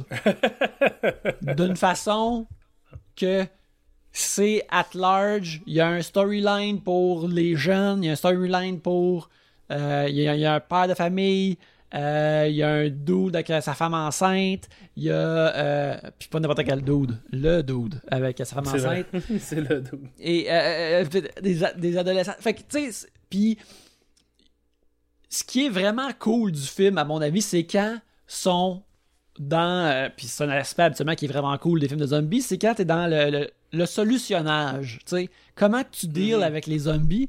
Fait que là, quand t'as un groupe de personnages qui doivent aller d'un wagon à l'autre et trouver des solutions. Ça, c'est. Moi, c'est là que je trouve que le film il est vraiment comme excitant et singulier. Euh, Mhm. Le reste, là, ça devient justement plus comme un film euh, de, de, de, de désastre qui, qui est tout de même bien exécuté, mais en effet, là, on, on est dans le, le, le, le moins le fun. Ben, tu sais, c'est un genre de spoiler, mais pas vraiment. Là. À un moment donné, il y a un personnage qui euh, apprend qu'il y a peut-être plus rapport avec le outbreak de zombies que, que ce qu'il pensait au début. Puis là, il va se laver les mains. Puis là, il y a du sang sur les mains. Ouais. Puis là, il y a un long close-up de genre, hey, euh, ce personnage-là a du sang sur les mains. Tu sais, c'est ce genre d'affaire-là qui est quétaine. C'est pas. euh, sais, parce qu'après ça, genre, il y a quelque chose de pas quétaine, c'est qu'il y a une petite fille. Puis la petite fille, elle hurle, puis elle pleure tout le temps. tout le long du film. Tu sais, dans un film américain, il y aurait jamais une petite fille qui est comme terrorisée, genre à bout, là, complètement. Elle deviendrait un peu. euh, tu sais, plucky, ça serait un peu elle l'héroïne. Après ça, elle ferait des affaires, tu sais, puis elle Mhm. sauverait son père, tout ça. Mais là, dans ça, c'est une petite fille, elle a genre, je sais pas, 6-7 ans, elle fait juste crier puis pleurer parce que c'est ça que des enfants, ça fait, tu sais. Puis, il y a des. Tu sais, c'est ça. Quand on, tu le regardais, j'étais comme. Tu sais, euh, on se textait, euh, le film passe de nihilisme à des artistes d'affaires qui éteignent là, sur un dixaine. Puis c'est assez. euh, c'est confrontant dans un sens. Tu t'es vraiment comme. Est-ce que j'aime ce film ou ce film fait juste me dire des affaires puis je les accepte? Tu sais, comme. Ben, c'est ça, mais. Euh, une autre chose qui est hot, c'est que c'est- des fast zombies euh, qui courent. Ouais, ouais, oui, absolument. Fait qu'il y a beaucoup de scènes où tu sais, comme, mettons, il y a une scène quand même longue, là, où ce que, il essaie de, de barrer une porte. Le dude essaie de barrer une porte. Là, il y a genre, il y a vraiment une chier de zombies, un, un tas de zombies qui s'emmagasinent devant la porte. Puis là, quand la porte pète, c'est un rat de marée de zombies. Puis ça, je trouve ça vraiment hot, là, tu sais, que c'est comme, ils sont comme des, des wananiches, là, tu sais, c'est juste comme des poissons d'un barrage, Ouais, ben ça, il y a plein d'affaires visuelles qui, qui, qui, font, sont vraiment écœurantes. Tu sais, C'est ça, c'est autant qu'il y a des bouts qui sont euh, quétaines émotionnellement, il y a des affaires visuelles, puis des trucs comme justement cette affaire avec les zombies, qui est tout de même recherché, puis qui est pas. Tu sais, une affaire qui est souvent, c'est facile de dire que c'est euh, pas travaillé ou que c'est cru, Mhm. mettons, mais les aspects des affaires de zombies sont tout de même bien trouvés, sont bien écrits. Ils sont pas assis sur le lunch pour les affaires de zombies. Mhm. Puis euh, aussi, je pense qu'il y a une affaire qu'on doit souligner. Là, on, a, on a dansé autour du pot, mais c'est la présence de Madong Seok, a.k.a. Don Lee, qui est euh, un personnage de soutien qui est juste un des acteurs les plus cool sur, sur cette terre damnée. qui a, il a de l'air d'un Fred Caillou coréen. Ouais. mais il est le gars le plus cool au monde. Euh, et sa, sa- sa stratégie à Donnelly pour faire face aux zombies, à Madong Seok, c'est les frapper et les pogner et les pitcher. Et ça, c'était tellement satisfaisant à voir. Tu sais, c'était comme. Tu sais, à un moment donné, il en pogne un, puis il pitch dans le plafond, puis. En tout cas, c'était carré, puis euh, comme j'ai dit sur ma revue Letterboxd, quand Donnelly est pas à l'écran, je suis comme. Il est où, Donnelly? Il est où? Ouais, Madame, ben, sais, t'es il, où? dé- il détonne aussi dans. Tu sais, parce que, genre, le- beaucoup des stars coréennes, tu sais, euh, masculines, pourraient aussi alternativement être des vedettes de K-pop et le sont souvent. Mhm. ils sont très longilignes, euh, pas de barbe, rien. Puis, Madame Seok, il a comme. Il est, il est pas rasé. Il, est- il pète, son linge, il pète sur le dos parce qu'il est trop beef. Puis, à un moment donné, ils sont pognés dans une petite salle de bain avec un, petit, le petit gars chétif là, qui, euh, qui joue au baseball, qui il est dans Parasite. Là. Puis là, il dit Combien tu mesures? Là, Il dit 5 et 9. Là, il le regarde parce que tu sais, il se rend compte que tu sais, il est pas. Le kid il est grand pour comparer à lui. sais. Puis il le regarde comme si, genre, Asti, je vais t'arracher la tête, mon tabarnak. Il est juste fâché que le kid il est grand. Puis tu sais. C'est ça, il y a, y y un, un aura d'acteur puis de présence de, de, de, de, de star de films d'action qui est vraiment écœurante de quand il fait quelque chose de cool, tu sais, tu le regardes puis comme qu'est-ce que tu regardes toi? Puis t'es comme Euh, excusez-moi monsieur, monsieur CA, excusez-moi, je voulais pas je, voulais pas vous regarder. Mais quand vous avez enlevé votre veston puis là vous étiez juste en t-shirt, vous avez l'air d'un, bonhomme de beat 'em up qui pouvait péter tout le monde, j'étais pas capable de pas regarder. Parce que tu sais, c'est ça. Au début, il y a comme, tu sais, un veston puis un foulard puis tout. Puis pour une raison insane, son, bout- son bouton est boutonné sur son jacket, genre. puis t'es comme, il a vraiment l'air, tu sais, je pense que c'est fait pour qu'il ait l'air encore plus beef que, que ce qu'il est vraiment. C'est un chouette costume, mais t'es vraiment comme, hein, ça va, il va péter un zombie juste en, flexant, genre, dans son côte. Puis ça, ça fait pouf. Mais ouais, ben c'est ça. Là. Fait que là, je suis vraiment down pour regarder plus de films de Madame Sock. Là. Euh, Je, je faisais des recherches là-dessus un peu. Là.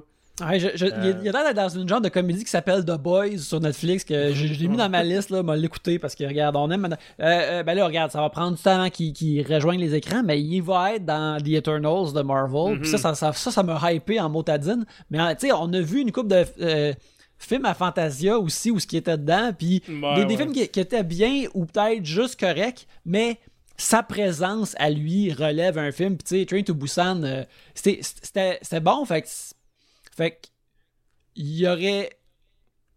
S'il y avait été, il y avait eu quelqu'un d'autre dans ce film-là, probablement j'aurais dit Ah, ok, le film est cool, mais que lui soit Ouais. dedans, ça, là, ça c'est vraiment un plus pour Train to Busan. là. Donnelly est euh, une star Ouais. pour les voyeurs de vue. Il est une, il est une, des, il est une des étoiles des voyeurs de vue. Euh, les voyeurs de vue le considèrent à voir, peu importe ce qu'il fait peu importe ce qu'il fait. Euh, là, on, euh, fait que oui, puis euh, aussi, je pense qu'on recommande tout de même bien euh, Train to Busan. Euh, Ouais, si vous l'avez pas vu, là, ça, ça se prend très bien un samedi après-midi. Ouais, ouais, ça, ça se prend très bien. Puis comme on, on a parlé auparavant, même la semaine passée, que de, de, notre intérêt pour le cinéma commercial de d'autres pays, de d'autres cultures, ça, c'est un exemple le fun, puis c'est une affaire Mhm. intéressante à regarder à ce niveau-là. Ouais.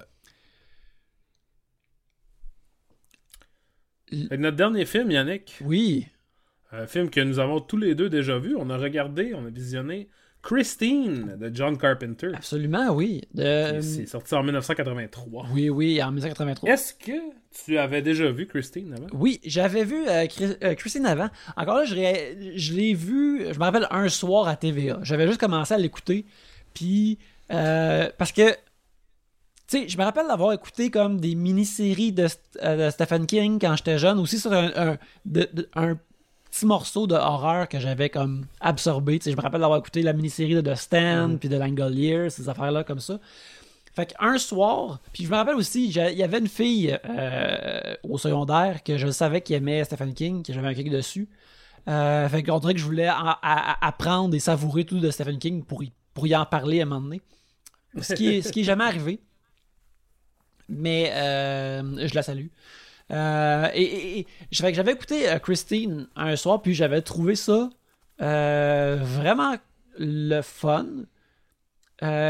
Puis c'est ça, comme, je trouvais, encore là, c'était pas ce que je pensais, c'était quoi l'horreur? C'était, c'est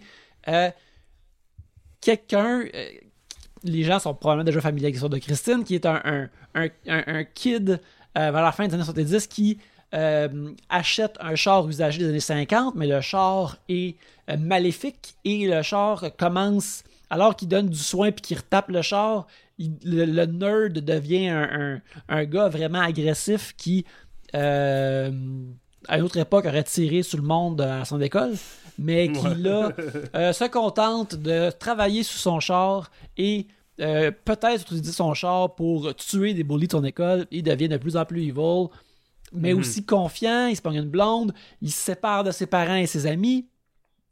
Tout ça sous euh, l'influence de, la, de, de Christine, la voiture, qui semble vouloir euh, juste pour lui-même. Et euh, c'était essentiellement du monde contre un monstre qui était un char. Fait que ça, c'était comme assez comme visuel, fun et drôle et wacky que je pouvais comme comme pas avoir peur de l'écouter. Fait que je l'écoutais puis j'avais euh, bien bien aimé ça. Euh, et mon euh, c'est que dans la dernière année et dans les deux dernières années, je te dirais, c'est arrivé une couple de fois que je suis revenu d'une soirée arrosée. Probablement que c'est des soirées arrosées qu'on a partagées ensemble d'ailleurs. ça se peut, ouais. et que ça arrivait que euh, j'arrivais, alors je mangeais un petit quelque chose avant le sommeil, je le mets à prise 2 ou à un poste le soir, puis je pognais des bouts de Christine, puis Mhm. c'était des, des- des- les, les bouts de Christine qui sont les, les plus John Carpenter à l'os. Ouais, ouais. Puis quand je voyais ces bouts-là euh, à travers la- la- le brouillard de mon alcool, j'étais comme Chris, je pense que Christine, sa bûche, puis j'ai hâte de la revoir. j'ai vraiment hâte de la revoir. Alors je l'ai revu ce week-end et euh, quoique c'était bien, euh, que c'était euh, bien exécuté. euh, aux- par la suite, je me suis renseigné un peu sur le film, j'ai lu le Wikipédia des affaires, puis John Carpenter il a dit que il, il considère ce film-là comme une commande, Mhm. comme une job, et bien que pour un film qui est considéré comme une job, comme une commande, c'est très très bon. Cela dit, je vois aussi comment que tu peux percevoir que c'est un film qui est peut-être juste euh, euh, correct. Et euh, mon opinion, mon, mon verdict final sur Christine, c'est ça. C'était bien, mais les bouts où que c'est plus Carpenter, là, l'aiguille est dans le tapis, puis je suis comme, est-ce que j'aime ça? Le reste est bien, mais c'est pas, euh, tu sais, c'est pas hot tout le long, c'est pas comme The Thing, c'est pas, Ouais. tu sais, c'est- c'est co- comme d'autres trucs de Carpenter. Ben, tu sais, moi, je te dirais que le. Fait que j'avais jamais vu Christine avant, mais j'avais lu le livre quand j'étais un kid, mais je m'en je m'en souviens pas tant que ça. Quand j'avais genre 10-11 ans, je- sais, tantôt je disais, ah, moi je prends jamais des trips de tout le temps lire la même affaire. C'est faux parce que là, je viens de me rappeler, quand j'avais 10-11 ans, j'ai lu style 15 livres de Stephen King, un après l'autre. J'étais beaucoup trop jeune, tu sais, il y avait plein d'affaires que je comprenais pas. Puis tu sais, il y en avait plein que je trouvais pas bon aussi, tu sais, comme The Shining quand j'avais 10-11 ans. Ça, ça m'échappait, j'étais pas capable de... Mais tu sais, mettons Pet Cemetery, It, euh, Christine, les affaires qui sont conceptuellement plus simples, là. genre, ah ok, tu sais, The Stand, tu sais, comme... Ben, The Stand, c'est surtout herculin, c'était comme ouais, 1700 c'est gigantesque.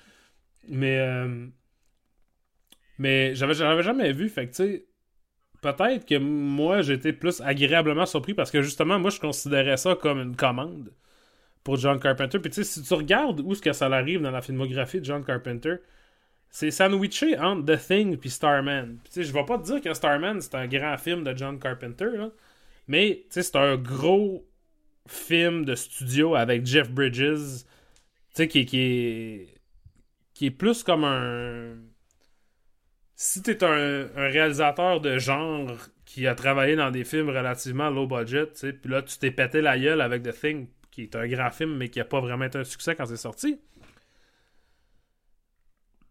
Starman, ça fait du sens, mais qu'il y ait un Christine entre les deux, je trouve que c'est un peu anodin, ça n'a pas rapport. C'est un peu comme. je comprends pas, tu sais. Ça, ça fit pas vraiment dans l'ascendance ou le, le- plutôt la tu sais, pour Carpenter, ça, ça a moins bien été après ça. là. Mais, euh, Ben, c'est relatif. Là. Je, veux pas que les, Carpenter Heads m'appellent pour me dire Esti, là, Ghosts of Mars ou whatever. Mais, en tout cas. euh, mais c'est ça, tu sais. Je trouve que moi, en fait, justement, le problème avec plein d'adaptations de Stephen King, c'est faut pas que ça soit une adaptation exacte du livre de Stephen King parce que ça, c'est total de la merde. Faut pas que tu sois comme, tu sais, à une révérence totale pour le livre. Parce que, Stephen King met plein d'affaires par rapport dans ses livres, surtout dans la période où qu'il était totalement coqué, puis genre, tout va de toutes les bords, de tous les côtés. C'est pour ça qu'il trouve que The Shining, c'est de la merde, puis que sa version avec Steven Weber, euh, la mini-série de Steven Weber fait plus de sens, Mhm. genre. Euh, je trouve que peut-être le, problème avec Christine, c'est qu'il y aurait un petit peu encore trop de Stephen King, puis un petit peu passé de John Carpenter. Tu sais, c'est. Parce que moi, je- comment j'ai vu ça, là, en tout cas, certainement de la perspective de John Carpenter, c'est. John Carpenter se sert de ce film-là pour nous dire que lui, il a eu ça les années 50, puis il a eu l'idée que, tu sais, Hollywood à cette époque-là était. Ben, ça faisait, ça faisait quelques années, mais tu sais, était dans un revival des années 50, là, depuis American Graffiti, là, tu sais, depuis une dizaine d'années. C'était cool et c'était comme euh, une affaire de boomer de dire hey, on s'ennuie des années 50, tu sais, puis de faire des films des années 50, de faire Grease, puis de faire euh, Buddy Holly Story, mettons, puis là on n'est pas arrivé à Retour vers le... Mais Retour vers le futur est un peu plus quand même. euh, un regard croche sur les années 50. là. Ouais, ben, c'est quelque chose que je trouve intéressant de ces deux films-là, parce qu'ils ont, ont tous les deux comme un, un, un char iconique dedans, mais que. Tu sais, dans Back to the Future, ça dit comme. Ce monde-là, il était comme nous autres. là. C'était- Il n'y a, rien d'idéalisé dans le fond des années 50. Mhm. Il il C'était c'était pareil, mais c'était juste un petit peu différent. là. Mais continue ce que tu disais. Ouais. Puis, ben, c'est ça, mais Carpenter, lui, c'est plus comme les années 50, j'haïssais ça, j'étais j'étais pas à ma place, sais. Littéralement, c'est- c'est-tu la dernière ligne du film God, I hate rock and roll? Ouais, ouais, ouais. Sais. Puis, tu sais, John Carpenter, comme on le sait, fait sa propre musique avec ses synthétiseurs, puis tout, c'est lui qui fait la musique de ses films, il gosse après ça. C'est un, un genre de tech head, il aime ça jouer à des jeux vidéo. Lui, il aime pas la, faire, la partie, je pense, analogue des années 50, parce que tout le monde disait, on avait de l'huile sous nos culottes, puis on allait, esti, euh, down to the hop, manger des hamburgers, puis tu sais, lui, il est comme, fuck that, dans le passé, fuck, esti, euh, Dion and the Belmonts, puis fuck tout ça, moi, je veux gosser avec mon synthétiseur, je vais écouter du Tangerine Dream, puis genre jouer du- avec mon Atari, puis le film est un peu ça, tu sais, le film est littéralement les années 50, s'en vient tuer les années 70. Ou vient... Fait que, tu sais, ben, ça se passe en 78, ça a été fait en 83, mais ça se passe en 78. Mhm. Euh, c'est ça, le, tu sais, métaphoriquement, l'idée que Carpenter a, fait un- a pris un film de commande au complet juste pour dire est-ce que j'aille les années 50 ça, je trouve ça vraiment chill. Ça, ça revient à mon affaire qu'on dit tout le temps, c'est que avant, les, les- les cinéastes prenaient des commandes puis disaient ben, je vais faire ce que je veux avec ça. Puis maintenant, ils prennent des commandes puis ils disent ah, c'est comme, un, c'est comme tel film que j'aimais quand j'étais un enfant. Je veux rendre la version la plus pure de cette affaire que je me souviens, tu sais. Plutôt que de, de le regarder puis faire fuck that. Parce que tu te fais Christine maintenant, ça va être juste un hommage à John Carpenter. Ouais, ouais, ouais, ouais, ouais. Ça sera pas une affaire fuck les années 80.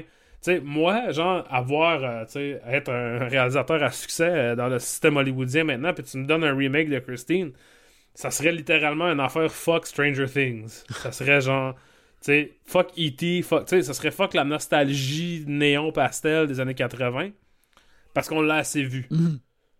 Ça serait, ça serait exactement le même principe que John Carpenter qui fait un film, tu sais, pour nous dire qu'on a assez vu cette, ce- cette esthétique vaporwave euh, néon tropical de merde. là. Puis c'est pour ça que je trouve ça. Moi, tu sais, c'est- comme euh, le film qu'on avait regardé japonais, là, euh, Branded to Kill. Branded to Kill, tu sais, qui est comme non, non, non, j'aille ça, j'aille tout, allez tout chier. Enfin, moi j'ai vraiment senti ce, en tout cas, ce sous-texte punk aller chier de John Carpenter, le sous-texte est là, le texte-texte est un peu un peu straight, là, Ouais. somme toute. Là. Ben- Mais, mais tu sais, quand même, c'est quand même le fun, tu sais, John Carpenter, on s'entend, il est capable de faire, de rendre n'importe quoi intéressant, mais... Mais tu vois, euh, euh, la- je suis d'accord avec toi, mais moi, mon, mon, mon affaire avec le film, c'est que il y a pas assez de fuck cette hostie d'époque-là. Je trouve que, euh, tu sais, le- le- le- le- premier vrai inkling de ça, c'est que la, la, la, la, la première personne qui est tuée par Christine, c'est un travailleur noir à la, à, à la, à la manufacture. Tu sais, je trouve que justement, il, il- il est pas assez choqué euh, euh, sa rue principale, John Carpenter, je trouve, dans ce film-là. Peut-être que dans le fond, il y a, comme tu dis, peut-être qu'il y a vraiment la musique, parce que quand tu y penses, c'est fucking drôle de voir un char au loin, puis de soudainement entendre du vieux doo-wop, puis comme « Oh non, Carlis, le doo-wop s'en vient! » Tu sais, euh, mais j'aurais, j'aurais aimé ça qu'il peut-être que justement que ça soit plus souligné, que, tu sais, qu'il y ait un un bar, rec- un, un, un bar de, de, de, de, de lait frappé reconstitué dans leur ville, puis que, que Christine rentre dedans puis le fasse exploser. Mais euh, Ben c'est ça, c'est c'est là que ça, c'est- je trouve que ça colle un peu trop au récit, tu Mhm. sais, qui est comme vraiment juste le monde meurt, euh, tu sais, c'est euh, fuck le American, Stephen King aussi, il défend un peu l'American Dream, mais en même temps, Stephen King est tellement tout le temps dans les années 50, puis dans le monde, le kid nerd avec des grosses lunettes, puis ces affaires-là que je pense pas que c'est tellement une déconstruction. John Carpenter a vu ça, a fait oh oh, je sais comment faire ça, puis tu sais, il a fait euh, à peu près 65-70% du chemin. Mhm. Ça aurait pu, je pense, que ça aurait pu être un petit peu plus. Mais tu sais, ça se regarde bien, là, c'est belle fun. Euh, aussi, une rare chose, une chose qu'on voit très, très peu à l'écran, Harry Dean Stanton euh, en policier, ouais, ouais. Sérieux, en figure d'autorité. quand j'ai vu qu'Harry Dean Stanton est dans le film et que le- le- on, on voit le, jeune Keith Gordon se se- se- se- s'approcher de ce qui semble être un vieux monsieur croche qui va vendre Christine. Je suis comme Ah, c'est là qu'Harry Dean Stanton arrive! c'est, c'est HDS, il est là pour vendre le char puis dire d'une façon épeurante que, que quelqu'un est mort dans le char ou peu importe. Puis là, c'était pas lui. Ouais. J'étais comme Quoi? Qu'est-ce qui se passe? Euh, fait que oui, Puis là, il arrive, il est un détective, puis il porte un il, il- il est un. Mais il porte des fois des soutes, là, mais je veux dire, qu'il soit une figure d'autorité, c'est très étrange. Mais ce qui est vraiment cool, c'est qu'il il est le genre de, de- de- Il est un genre de Fox Mulder parce que le, le policier, il est déjà. Il arrête pas de demander comme As-tu des preuves pour les, les morceaux de Christine Tu sais, on dirait que la prémisse de base du policier dans Christine est déjà. Il accepte déjà que le char est impliqué dans le meurtre d'une façon. Tu sais, il, il- il est pas comme je t'accuse toi, jeune homme. Il est comme je t'accuse peut-être toi puis ton char en même temps. Tu sais, Hardy Stanton, il sait déjà que le char est, là de, façon surnaturelle. Puis ça, euh, je trouve ça cool. Je trouve ça vraiment cool. Euh, mais ouais, ben, bref, c'est ça. C'est puis euh, euh, j'ai mais ça, j'ai je pensais que j'allais aimer ça plus, vu que mon souvenir Mhm. initial po- positif et mon, mes, mes souvenirs alcoolisés de poigner des bouts. C'est comme quand tu vois Christine en feu la nuit sa route Ouais. avec la Ça, grosse musique des jeunes. Carpenter. J'étais Ouais, comme tabarnak que c'est beau ça. Est-ce que c'est cool? ça c'est un des affaires que j'avais vu un soir en rentrant. Je suis comme hey, je pense Ouais. que Christine c'est la meilleure affaire que j'ai vue dans ma vie. Je sais pas, je, je suis pas sûr. ça, ça, ça, ça fouettait encore lisse. Fait que tu sais, ne serait-ce que pour voir des moments comme ça, Christine ça vaut la peine euh, en, Ah, en- en entier là. Puis tu sais, juste comme le- les effets spéciaux de Christine qui se rebâtit, Mhm. Je ne sais pas vraiment comment ils ont fait ça. Je sais que c'est le. Ils font passer à reculons, là. Tu sais, c'est, ça- c'est un rewind, là, mettons. Mais Christine, c'est-tu comme une marionnette gonflable, genre? J'ai pas trop compris. Euh, que J'essayais de comprendre comment ils ont fait ça, puis je- Ils ont utilisé la technologie euh, d'inversion de Tenet. Euh, Christine est un véhicule qui a été inversé par euh, Sator, euh, joué par Kenneth Branagh. je vois. Non, en, Je en vois. fait, de ce que j'ai vu, c'est qu'ils ont essayé deux affaires. Il y a, il y a comme, un, il y a- il y a comme eu un moule de rubber des, des morceaux de Christine qui a été construit. Puis ils ont comme, Ok. con- ils ont comme construit une Christine différente qui avait des, un mécanisme pneumatique dedans. Que c'est ça qui crunchait Christine vers l'intérieur, qui, qui, qui tirait ouais, les ouais, bouts vers l'intérieur. Comme ça, justement, euh, quand il faisait à ralentir, elle, elle avait de l'air de popper. Parce que tu Mhm. pourrais pourrais pas juste écraser le char puis le mettre ça en reculant, ça aurait l'air weird. Fait qu'ils l'ont comme euh, fait popper de l'intérieur. Euh, ben, en tout cas, bref, ça, aussi, c'était vraiment cool. Mais, mais oui, l'affaire qui, est- qui, qui est vraiment nice, c'est. t'as t'as beaucoup de beaux beaux exemples de caméras flottantes de John Carpenter. De, Mhm. T'as l'impression de te promener avec les personnages pour arriver, mettons, dans le garage pour voir où ce que le monde travaille. Ou euh, de voir arriver, le- voir Arnold se faire boulier par le bully le plus épeurant de tout le cinéma. un gros gars musclé avec des faves. Que... Ouais, qui a comme 50 ans. Il est vraiment trop vieux pour être au secondaire. Mais ça ajoute juste à son épouvante. C'est, tu vois, lui aussi, il a comme une énergie très. Euh, il a des cheveux longs des années 70, mais je trouve que lui, il Ouais. incarne quasiment de qu'est-ce qu'un vrai greaser aurait eu l'air à l'époque, qu'il ouais, l'aurait ouais. bullié. là. En tout cas, euh, j'étais pas triste quand il a, il a rencontré son, son destin final euh, dans le film. Euh, il a bien mérité ça. Ah, je voulais dire aussi le, le gars qui joue Dennis, son ami. là. Tu sais qu'on a il a été dans Top Gun après, mais lui il est rendu un réalisateur. Puis il réalise presque juste des films de merde. Si tu vas si tu vas voir euh, ça s'appelle John Stockwell. Mhm. Tous les films qu'il a fait, tu sais, il a fait euh, Blue Crush là, un film que je me souviens vaguement. Avec là, Jessica Alba. euh, Jessica Alba. Il a fait Into the Blue qui est aussi avec Jessica Alba? Ouais, Jessica Alba, Paul Walker. Ouais, ouais, ouais. Là, là après ça, ça, va, ça commence à chier. Là. Touristas, Cat Run, quelque chose qui s'appelle Killer in the Family. Je, je trouve Euh, que John Stockwell a l'air de quelqu'un qui aurait euh, réalisé beaucoup de films chrétiens. Non, mais il réalise comme des films euh, Dark Tide, un film de requin avec Halle Berry. Tu sais, genre des hosties d'affaires de.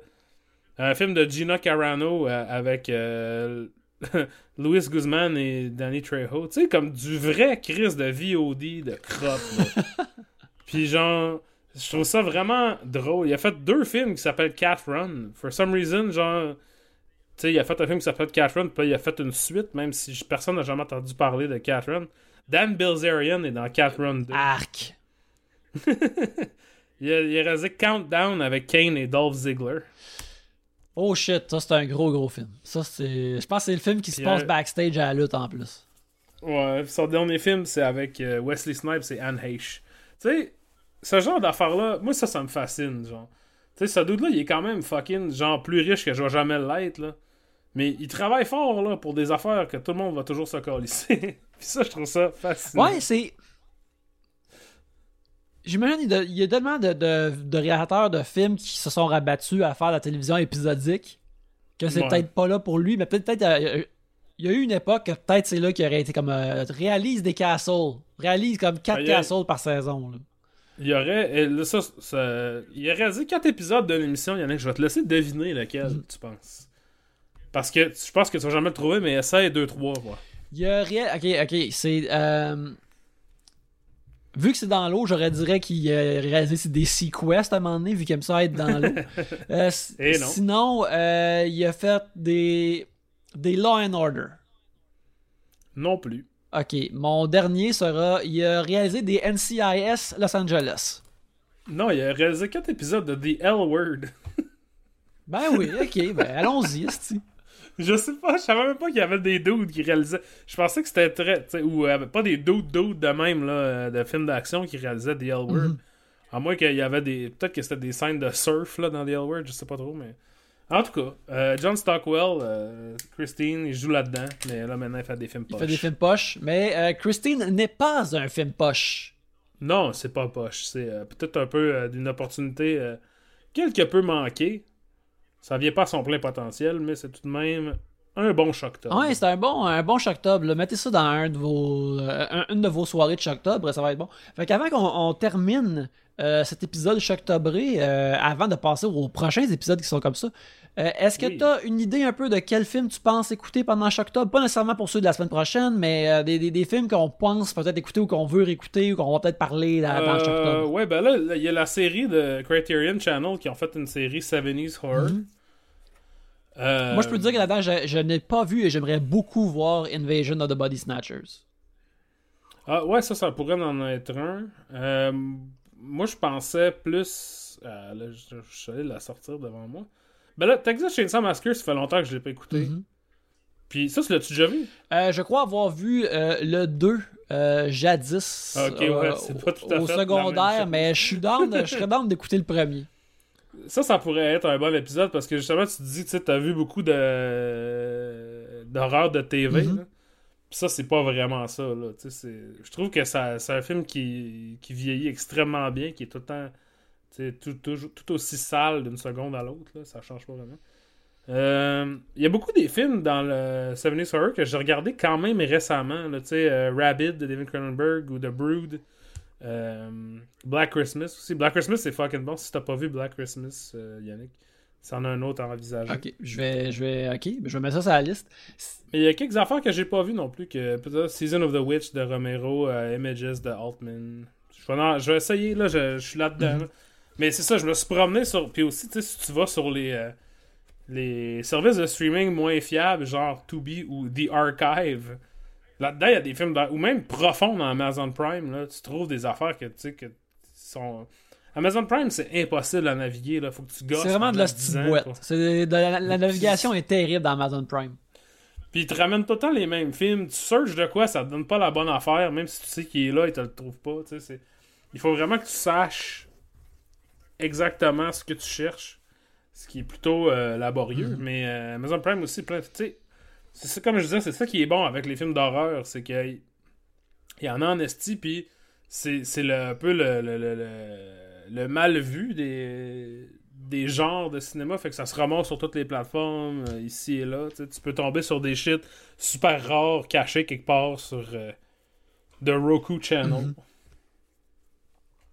Puis, euh, comme on avait regardé sur The Roku Channel, une émission comme Cops, mais australienne. ouais, ça c'était. euh, ben ouais, ouais, c'était beau en mots à dire. Le monde était un peu plus poli, mais était pas moins rowdy, par exemple.